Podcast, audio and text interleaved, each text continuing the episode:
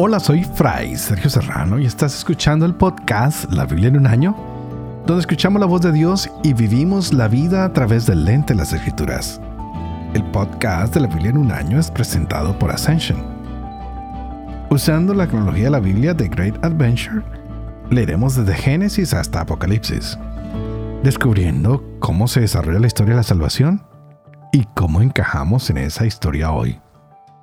Llegamos al día 141 y hoy tendremos 2 Samuel capítulo 23, wow, que es maravilloso. Como les dije, ya estamos llegando al final de este libro y empezamos a ver cosas ah, lindas que pasaron en la vida de David y las tendremos mañana. Mañana es el final de este libro. Pero hoy las últimas palabras de David es lo que vamos a tener. Y también menciona a los hombres valientes que le estuvieron rodeando eh, por mucho tiempo y tendremos la lista de cada uno de ellos. Consideramos todos estos ah, detalles, aunque ya los habíamos leído en crónicas, eh, donde se nos daba más detalle de cada una de estas personas. Sin embargo, hoy se nombran porque David es un hombre siempre muy agradecido. Y empecemos por recordar que David es hijo de un campesino en Belén. Y primero que nada, nunca le dio vergüenza, nunca se sintió menos. No, todo lo contrario, estaba muy orgulloso de ello. Y lo vimos cuando fue como un chiquitín a llevar comida a sus hermanos y terminó dando la gran batalla contra Goliat. Y un hombre que siempre se sintió orgulloso de sus raíces, por eso Dios lo exaltó. Y hoy lo conocemos como uno de los grandes del mundo él fue el ungido. Y cuando lo ungieron, le dijeron, hey, tú eres ungido por el Dios de Abraham, de Isaac y de Jacob. No ese Jacob que también tuvo que tener varios cambios y transformarse en Israel, en el príncipe de Dios. Fue el mismo Dios quien transformó a Jacob, que ahora transforma a David pero lo más lindo es que es el mismo Dios que te transforma a ti, que me transforma a mí. Es linda la última parte de este libro porque nos recuerda de eso, que Dios nos transforma. David fue cantor de Saúl, era un músico, hacía música, la interpretaba, le encantaba seguramente escuchar música. Y en este segundo libro de Samuel hemos visto casi que como una autobiografía de David, ¿no? No sé, algo hermoso. Y hoy, hoy vemos cómo el Espíritu de Dios viene sobre David y seguramente es el Espíritu que lo impulsó para escribir muchos de los salmos que conocemos el día de hoy. Vamos a abrirnos para encontrar estas hermosas lecturas del día de hoy. Estaremos en el segundo libro de Samuel, capítulo 23, en el primer libro de Crónicas, capítulo 28, y estaremos llegando al Salmo 42. Este es el día 141. Empecemos.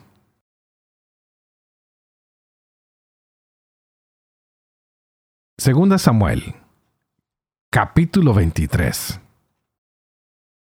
Estas son las últimas palabras de David. Oráculo de David, hijo de Jesé Oráculo del hombre puesto en alto, el ungido del Dios de Jacob, el suave salmista de Israel. El Espíritu de Yahvé habla por mí. Su palabra está en mi lengua. El Dios de Israel ha hablado. Me ha dicho la roca de Israel. quien gobierna a los hombres con justicia? El que gobierna en el temor de Dios. Como luz del alba, cuando rompe el sol en una mañana sin nubes, y hace brillar tras la lluvia el césped de la tierra. ¿No es así mi casa ante Dios? Porque ha hecho conmigo un pacto eterno, en todo ordenado y custodiado.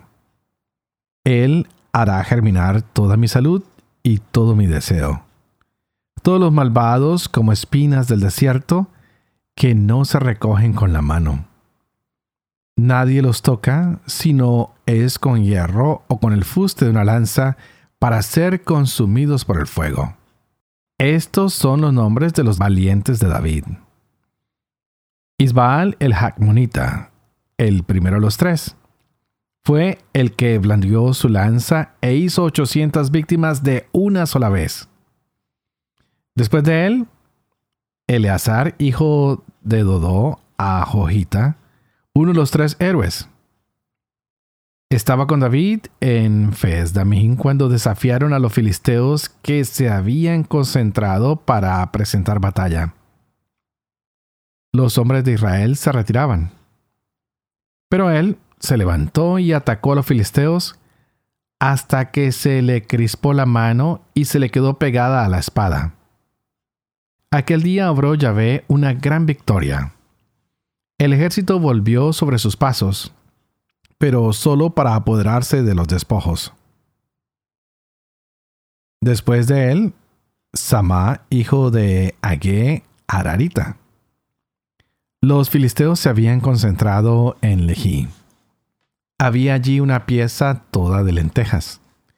El ejército huyó ante los filisteos, pero él se puso en medio de la pieza, la defendió y batió a los filisteos. Yahvé obró una gran victoria. Tres de los treinta bajaron al tiempo de la cosecha y llegaron donde David a la caverna de Adulán, cuando un destacamento filisteo estaba acampado en el valle de los Refaín. David estaba en el refugio y había en Belén un puesto de filisteos. David expresó este deseo. ¿Quién me diera a beber agua de la cisterna que hay a la puerta de Belén? Rompieron entonces los tres héroes por el campamento de los filisteos y sacaron agua de la cisterna que hay a la puerta de Belén. Se la llevaron y la ofrecieron a David, pero él no quiso beberla, sino que la derramó como libación a Yahvé, diciendo, Líbreme, Yahvé, de hacer tal cosa. Es la sangre de los hombres que han ido exponiendo su vida. Y no quiso beberla. Estas cosas hicieron los tres héroes. Abisai, hermano de Joab e hijo de Sarbia, era jefe de los tres. Fue él quien blandió su lanza contra trescientos hombres y conquistó renombre entre los tres. Fue el más afamado de los treinta y llegó a ser su capitán, pero no igualó a los tres. Benaías, hijo de Joadá, hombre animoso y pródigo en hazañas, era de Capseel. Fue el que mató a los dos héroes de Moab, el que bajó y mató al león dentro del pozo un día de nieve. Mató también a un egipcio de hermosa presencia. Tenía el egipcio una lanza en su mano, pero él bajó a su encuentro con un bastón. Arrancó la lanza de la mano al egipcio y con su misma lanza lo mató. Esto hizo Benaías, hijo de Joadá, y se granjeó renombre entre los tres valientes. Fue más ilustre que los treinta, pero no igualó a los tres. David lo hizo jefe de su guardia personal.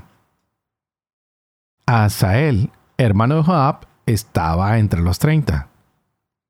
El Hanán, hijo de Dodó de Belén, Samá de Jarot, Elicá de Jarot, Heles de Bet Pelet, Ira, hijo de Iques, de Tecoa, Abieser de Anatot, Savení de Husá, Salmón de Ahog, Macrai de Netofa, Heled, hijo de Baaná de Netofa, Itai, hijo de Ribai de Gibeá de Benjamín, Benaías de Piratón, Idai de los torrentes de Gaz, Avival de Bet Arabá, Asmavet de Bahurín, el Yakba de Saalbin, Yasen de Gizón, Jonatán, hijo de Samá de Arar, Ahián, hijo de Sarar de Arar, Elifelet, hijo de Ahasbai,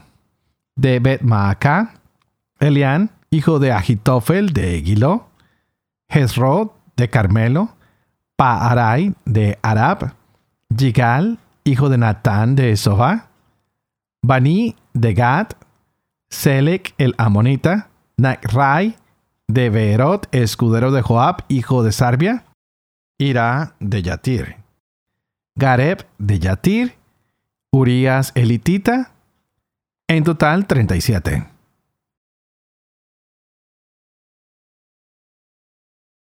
Uno Crónicas, capítulo 28. David reunió en Jerusalén a todos los jefes de Israel, los jefes de las tribus, los jefes de las secciones que estaban al servicio del rey, los jefes de millar y los jefes de cien, los administradores de la hacienda y del ganado del rey y de sus hijos, a los eunucos, los valientes y todos los hombres de valor. Y poniéndose en pie, dijo el rey David, Óiganme, hermanos míos y pueblo mío. Había decidido en mi corazón edificar una casa donde descansara el arca de la alianza de Yahvé y sirviera de estrado de los pies de nuestro Dios. Ya había hecho yo preparativos para la construcción. Pero Dios me dijo, No edificarás tú la casa a mi nombre, pues eres hombre de guerra y has derramado sangre. Sin embargo, Yahvé, el Dios de Israel, me ha elegido de entre todas la casa de mi padre para que fuera rey de Israel para siempre. Pues escogió a Judá para ser caudillo, y de la familia de Judá a la casa de mi padre, y de entre los hijos de mi padre, se ha complacido en mí para establecer un rey sobre todo Israel. Y entre todos mis hijos, pues Yahvé me ha dado muchos hijos eligió a mi hijo Salomón para que se siente en el trono del reino de Yahvé sobre Israel. Y él me dijo, Tu hijo Salomón edificará mi casa y mis atrios, porque lo he escogido a él por hijo mío, y yo seré para él padre. Haré estable su reino para siempre, si se mantienen firmes en el cumplimiento de mis mandamientos y de mis normas como lo hace hoy. Ahora pues, a los ojos de todo Israel, que es la asamblea de Yahvé, y a los oídos de nuestro Dios, guarden y mediten todos los mandamientos de Yahvé su Dios, para que puedan poseer esta tierra espléndida y la dequen como heredad a sus hijos después de ustedes para siempre. Y tú, Salomón, hijo mío, reconoce al Dios de tu Padre, y sírvelo con corazón entero y con ánimo generoso. Porque Yahvé sondea todos los corazones y penetra los pensamientos en todas sus formas. Si lo buscas, se dejará encontrar. Pero si lo dejas, Él te desechará para siempre. Mira ahora que Yahvé te ha elegido para edificar una casa que sea su santuario. Sé fuerte y manos a la obra. David dio a su hijo Salomón el diseño del vestíbulo y de los demás edificios, de los almacenes, de las salas altas, de las salas interiores y del lugar del propiciatorio, y también el diseño de todo lo que tenía en su mente respecto de los atrios del templo de Yahvé y de todas las cámaras de alrededor, para los tesoros del templo de Dios y de los tesoros de las cosas sagradas, Asimismo, respecto de las clases de los sacerdotes y de los levitas, y del ejercicio del servicio del templo de Yahvé, como también de todos los utensilios del servicio de la casa de Yahvé. Cuanto al oro, el peso de oro para cada uno de los utensilios de cada servicio, y también la plata, según el peso que correspondía a cada uno de los utensilios de cada clase de servicio. Asimismo, el peso de los candelabros de oro y sus lámparas de oro, según el peso de cada candelabro y de sus lámparas, y para los candelabros de plata, según el peso de cada candelabro y sus lámparas conforme al servicio de cada candelabro. El peso de oro para las mesas de las filas de pan, para cada mesa, y la plata para las mesas de plata. Oro puro para los tenedores, los acetres y los jarros. Y asimismo lo correspondiente para las copas de oro, según el peso de cada copa, y para las copas de plata, según el peso de cada copa. Para el altar del incienso, oro acrisolado según el peso. Asimismo, el modelo de la carroza y de los querubines que extienden las alas y cubren el arca de la alianza de Yahvé. Todo esto conforme a lo que Yahvé había escrito de su mano para hacer comprender todos los detalles del diseño. Y dijo David a su hijo Salomón, Sé fuerte, ten buen ánimo y manos a la obra no temas ni desmayes, porque Yahvé Dios, el Dios mío, está contigo. No te dejará ni te desamparará hasta que acabes toda la obra para el servicio del templo de Yahvé. Ahí tienes las clases de los sacerdotes y de los levitas para todo el servicio del templo de Dios. Estarán a tu lado. Para cada clase de obra, todos los hombres de buena voluntad y hábiles para cualquier clase de servicio. Y los jefes del pueblo entero están a tus órdenes.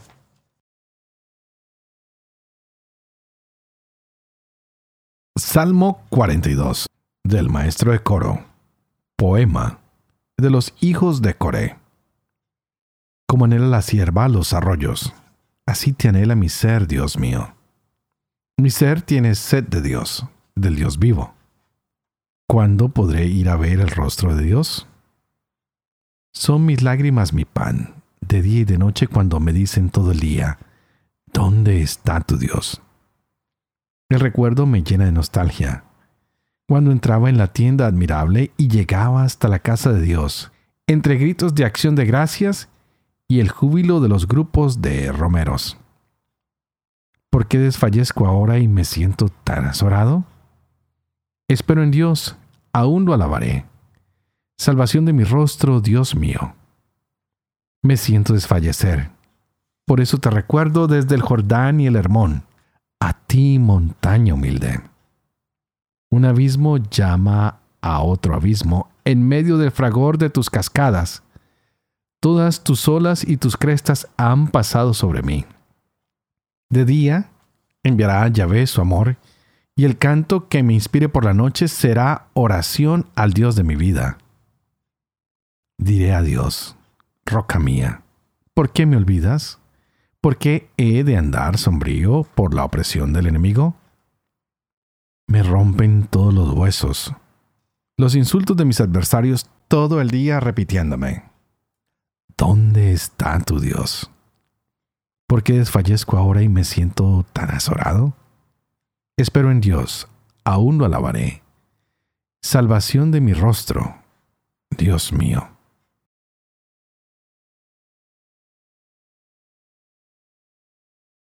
Padre de amor y misericordia, tú que haces elocuente la lengua de los niños, educa también la mía e infunde en mis labios la gracia de tu bendición, Padre, Hijo y Espíritu Santo. Y a ti te invito para que pidas al Espíritu Santo que abra nuestra mente y nuestro corazón para que nos gocemos hoy de esta maravillosa palabra que el Señor nos ha regalado. El Espíritu de Dios hoy está sobre David. Él menciona a los hombres valientes que lo han acompañado y sabemos que este Espíritu es el que ha inspirado a todo el mundo. Es por eso que hoy conocemos la palabra de Dios como algo inspirado por el Espíritu Santo. Y David está inspirado por ese espíritu para escribir los salmos. Y es quien nos regala estas hermosas palabras en el día de hoy. Y lo vemos en Crónicas, que también inspirado por el espíritu, sabe que él no es el hombre que debe construir el templo porque hay mucha sangre en sus manos. El Señor ha escogido a su hijo Salomón. Y hoy hay muchas palabras de motivación hacia su hijo. Ten ánimo, sé valiente. El Espíritu de Dios está definitivamente sobre David, sobre su rey. es obvio que muchas de las decisiones tomadas por David eran inspiradas por Yahvé, por su espíritu. También tendríamos que pedir para que hoy, en nuestro tiempo actual, los líderes de nuestras naciones tomaran decisiones que son hechas por temor a Dios, con el propósito de aumentar el bienestar de las personas, no por el propósito de aumentar el número de personas que van a votar nuevamente por ellos, sino que lo hicieran con un esfuerzo de que sus decisiones van de acuerdo y conforme al propósito de Dios para el bien de todos. Hoy David nos muestra que Dios ha hecho un pacto con su casa y sabemos que el futuro de este reino de Israel está fundado sobre la casa de David que de su familia vendrá el Mesías, que habrá prosperidad, que será un trono real, porque Dios ha establecido con él un reino para siempre, y lo, ya lo leímos en el capítulo 7 de este libro, y Dios prometía que del linaje de David vendría el Mesías. Es lo mismo que se ha venido prometiendo en toda la Biblia. Se lo prometió a Abraham, a Isaac y a Jacob, a Moisés, a Josué le dijo, oye, hay un pacto y va a venir un hombre que va a hacer las cosas bien. Hoy es el momento de David de decir, mira, mi casa no es digna, no tenemos los méritos para recibir a este Mesías, a este rey que reinará para siempre, pero no soy yo quien hace este pacto, es Yahvé. Y lo hago y estoy de acuerdo con lo que Yahvé quiera. Es Yahvé quien salva a David, quien salva a su pueblo, quien te salva a ti y a mí. Es Yahvé quien ha querido firmar, hacer un pacto eterno con nosotros. Y esto lo encontramos también en el Evangelio de San Juan. Porque ya lo leíamos que tanto amó Dios al mundo que nos dio a su unigénito para que todo el que crea en Él no se pierda, sino que tenga vida eterna. Y hacemos un pacto de seguir las enseñanzas de Jesús. Dios nos ha impulsado para que nosotros seamos seres a su imagen y semejanza. Él nos creó de esa manera y ha pactado con nosotros y quiere que nosotros estemos con Él para la vida eterna. Hemos visto que David una y otra vez repite que Dios es su roca, que Dios es su salvador. Pues Dios está haciendo un pacto contigo, conmigo hay que anhelarlo en nuestro corazón, mantener este pacto vivo, tratar y anhelar de hacer las cosas que a Dios le agradan. Hoy vimos la historia de muchos valientes que trataron de agradar a un rey, pero agradando a este rey estaban agradando al mismo Dios. Cuando Saúl perseguía a David, habían hombres que ayudaban a David mientras él estaba escondido en las cuevas en el desierto. Mientras la angustia lo poseía, Dios colocaba a todos estos valientes a su alrededor para fortalecerlo. Así que si hay personas que han fortalecido tu vida espiritual hoy, dale gracias a Dios, porque tal vez ellos te han ayudado en tus constantes luchas, en tus constantes batallas, y no podemos olvidarnos de estas personas. Permitamos que el Señor siga creciendo en nuestras vidas, que el Señor siga creciendo en tantas personas que están a nuestro alrededor. Y tal vez tú hoy puedes ser un valiente que ayuda a alguien que está su fe un poco fría, que está tambaleando, que está en un momento difícil. Permítete ser uno de esos valientes que corren por agua, que corren por vestido, que corren por consuelo, por una palabra de aliento para aquel que parece desfallecer. Y como siempre, antes de despedirme, les pido que por favor oren por mí, para que pueda seguir siendo fiel a este ministerio de compartir con ustedes todos los días la palabra del Señor, para que pueda vivir con fe esto que leo, que comparto con ustedes, para que pueda enseñar siempre la verdad y para que yo también pueda cumplir lo que enseño. Y que la bendición de Dios Todopoderoso, que es Padre, Hijo y Espíritu Santo, descienda sobre cada uno de ustedes y los acompañe siempre. Que Dios los bendiga.